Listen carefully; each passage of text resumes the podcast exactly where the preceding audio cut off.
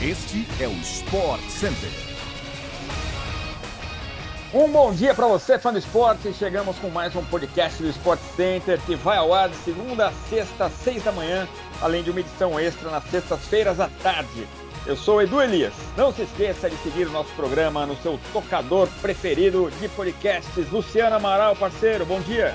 Bom dia, meu parceiro Edu Elias, e bom dia também para você, fã de esportes. Eu sou Luciano Amaral e só lembrando que o Sport Center também chega diariamente na TV, ao vivo pela ESPN no Star Plus, e hoje são quatro edições: 11 horas da manhã, 4 horas da tarde, 8 da noite e também uma hora da manhã. Mas vamos embora que está começando mais um podcast do Sport Center.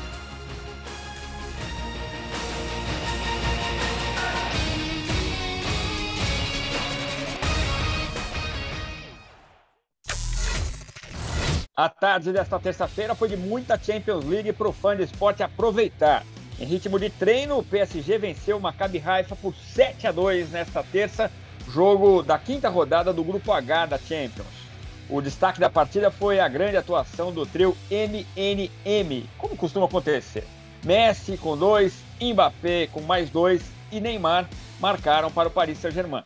Jogando em casa, o RB Leipzig buscou mais a vitória e saiu com ela no jogo contra o Real Madrid nesta terça. Vinícius Júnior de cabeça e Rodrigo de pênalti marcaram para os merengues no fim de cada etapa, mas nunca a equipe espanhola com uma escalação mista esteve à frente do marcador. Guardiola e o Cucu abriram o placar na pressão do time alemão nos primeiros 20 minutos de partida e Werner marcou o terceiro no segundo tempo. O empate em 0 a 0 entre Borussia Dortmund e Manchester City definiu com uma rodada de antecedência o grupo G da Champions.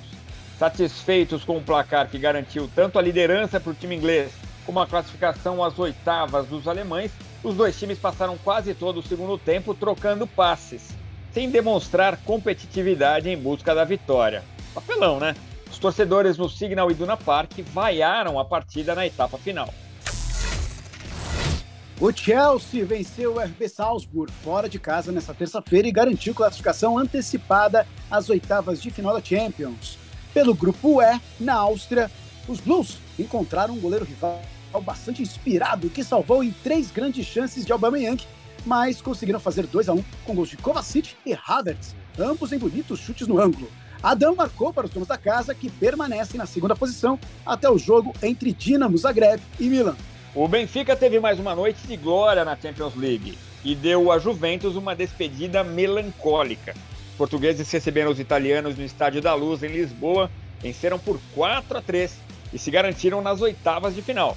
A velha senhora está eliminada. Com o bom humor de quem está garantido nas oitavas de final da Champions, Miller chegou a Barcelona e não deixou de provocar Lewandowski. Em vídeo publicado nas suas redes sociais, o meio atacante alemão caminha ao lado dos companheiros de Bayern de Munique e brinca com o ex-colega de clube, dizendo que estão chegando. Miller ainda invocou os jovens Musiala e o time do Stanisic na corrente de provocação ao ex-jogador do Bayern de Munique. Chopo Moting também aparece no vídeo. As duas equipes voltam a se encontrar nessa quarta-feira no Camp Nou, em jogo decisivo para o Barça. Com quatro pontos, o time catalão precisa vencer se quiser permanecer com chances de classificação. No entanto, caso a Inter de Milão vença o Vitória Pilsen, a equipe catalã estará eliminada. Enquanto o Vasco SAF entrou forte no processo de licitação do Maracanã, o clube trabalha para conseguir recursos para a reforma de São Januário. Há conversas em andamento desde o início do ano com a Prefeitura do Rio de Janeiro e a direção aguarda o fim das eleições neste domingo para avançar na negociação. Foi o pedido do prefeito Eduardo Paes para que as conversas sobre a transferência do potencial construtivo de São Januário aguardassem a votação de domingo. O Vasco espera, mas tem pressa e planeja resolver a questão quanto antes, embora não haja um prazo aí para o início das obras. O projeto de reforma está pronto. Um dos motivos de tanta pressa é que o Vasco entende que São Januário não comporta mais sua torcida. Hoje o estádio tem capacidade para 22 mil torcedores. Todos os jogos na Série B, desde a sétima rodada contra o Bahia, tiveram ingressos esgotados em pouco tempo. Na NBA, o astro do New Orleans Pelicans, Zion Williamson, sofreu uma queda feia no final da partida contra a Utah Jazz na noite do último domingo. Ele tomou um toco de Jordan Clarkson quando tentava dar uma enterrada e caiu com as costas no chão. Com o quadril lesionado, não entrou em quadra na prorrogação e viu seu time perder por 122 a 121 no tempo extra. O fã do basquete acompanha dois grandes duelos da NBA na tela da ESPN pelo Star Plus nesta quarta-feira. Às 8h30, o Brooklyn Nets encara o Milwaukee Bucks, enquanto às 11 os Lakers enfrentam o Denver Nuggets.